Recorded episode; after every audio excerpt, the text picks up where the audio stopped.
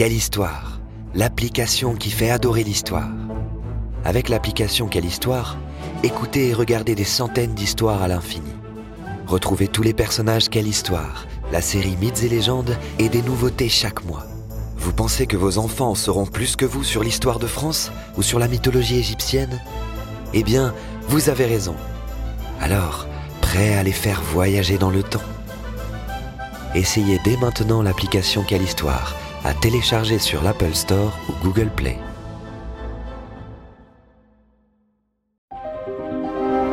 La maison du podcast présente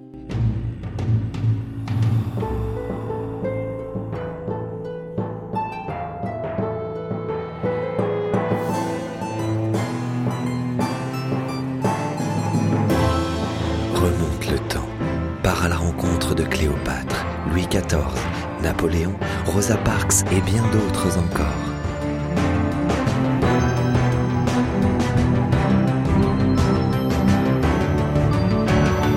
Avec quelle histoire L'histoire devient un jeu d'enfant. Helmut le mammouth.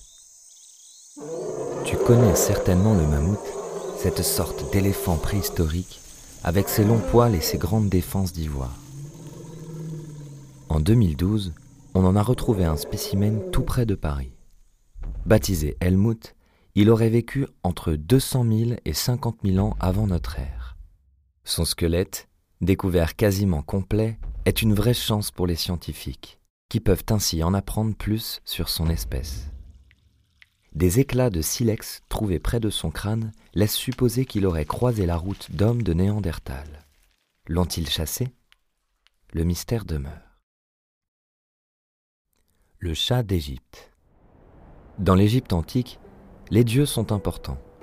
Il en existe plus de 2000. Si ces divinités ont souvent une forme humaine, elles peuvent aussi prendre l'apparence d'un animal, comme le singe, le chien, la vache, le crocodile. Mais le chat a une place toute particulière. Les Égyptiens l'adorent. Ils l'appellent Miou. Ça ne te dit rien? Si, voyons. Miaou. Incarnation de basse-tête, déesse de l'amour, il est protégé par la loi. Celui qui lui fait mal est puni. Et quand il meurt, il est momifié, comme les humains, et enterré dans un cimetière rien que pour lui.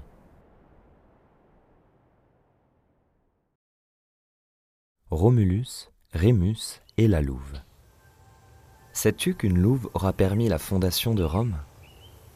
D'après la mythologie romaine, c'est en 771 avant Jésus-Christ que tout commence, quand la fille du roi d'Albe est séduite par le dieu Mars et donne naissance à des jumeaux, Romulus et Rémus.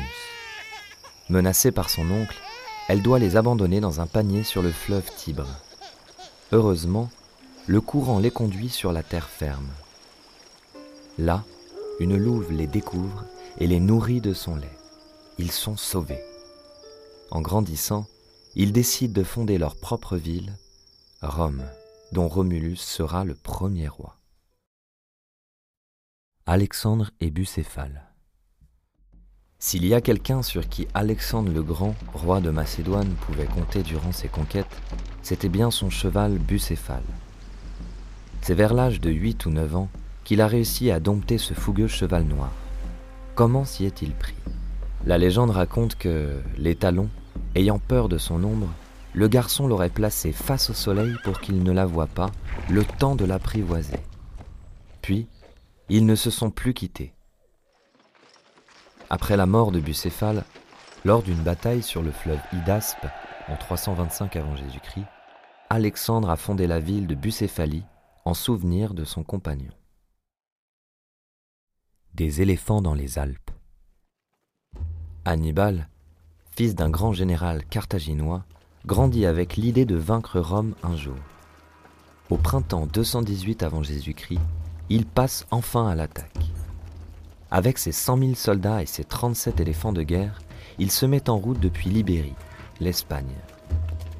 Mais le passage des Alpes est compliqué. Tu imagines des éléphants dans la montagne?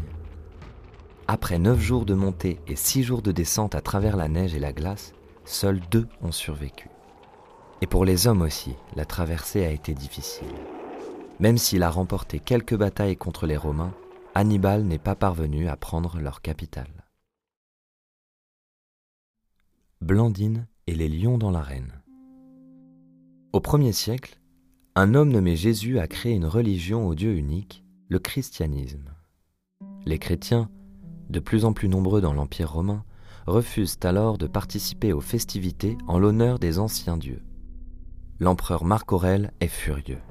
En 177, à Lugdunum, en Gaule, il fait arrêter 48 chrétiens, dont Blandine qui n'a que 15 ans.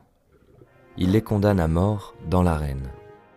Alors que la jeune fille doit affronter les lions, ces derniers se couchent à ses pieds sans l'attaquer.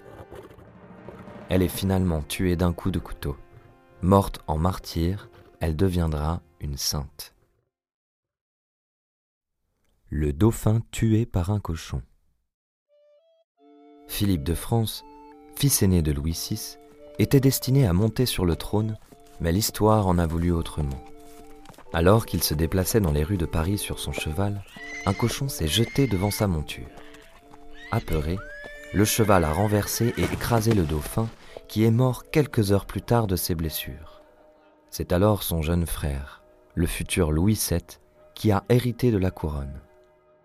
On raconte que, suite à ce tragique accident, les porcs ne pouvaient plus errer librement dans les rues parisiennes et étaient appelés porcus diabolicus, cochons envoyés par le diable. Zarafa en France. Sais-tu qu'avant l'apparition des zoos, il était rare de voir les animaux exotiques en France? Alors, quand Méhémé Ali, vice-roi d'Égypte, a offert une girafe au roi de France, Charles X, ce fut une véritable attraction. Arrivée dans le port de Marseille en novembre 1826, elle n'a rejoint Paris qu'au printemps suivant, le temps de s'habituer au climat français. Contre le froid, on lui avait même conçu un manteau et un chapeau. Appelée Zarafa, elle a vécu pendant 18 ans à la ménagerie du Jardin des Plantes à Paris. Plus de 600 000 curieux sont venus la voir lors de son premier été dans la capitale. Vaillant, le pigeon soldat. En 1916, alors que la Première Guerre mondiale fait rage en France, hommes et femmes se mobilisent. Mais ils ne sont pas les seuls. Dans le ciel de Verdun, des pigeons voyageurs volent à tire-d'aile pour remplir leur mission. Se diriger vers un colombier mobile situé près du quartier général et porter des messages du front. Certains vont devenir des héros, comme Vaillant, c'est son nom, qui s'envole du fort de Vaux assiégé au milieu de la mitraille. Mais les renforts arriveront trop tard. Le pigeon sera décoré de la bague d'honneur, il l'a bien mérité, non? Laïka dans l'espace. Dans les années 1950, en pleine guerre froide, les Américains et les Soviétiques ne cessent de se menacer. S'ils s'affrontent sur le plan politique, ils sont aussi en compétition dans la course à l'espace. Chacun veut être le premier à explorer le ciel. En 1957, les Soviétiques envoient pour la première fois un animal dans l'espace. Sur de vieilles photos en noir et blanc, on peut voir Laïka, fière à bord du satellite Sputnik 2. Installée dans sa capsule, la petite chienne d'environ 3 ans est parée au décollage. Malheureusement, elle ne s'en sortira pas.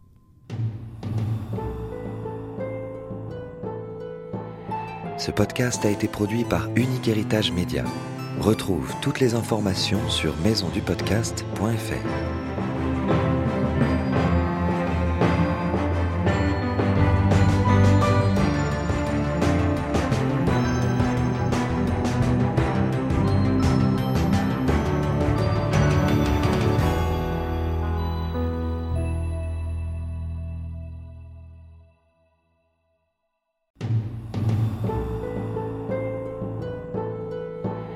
Ce podcast a été produit par Unique Héritage Média.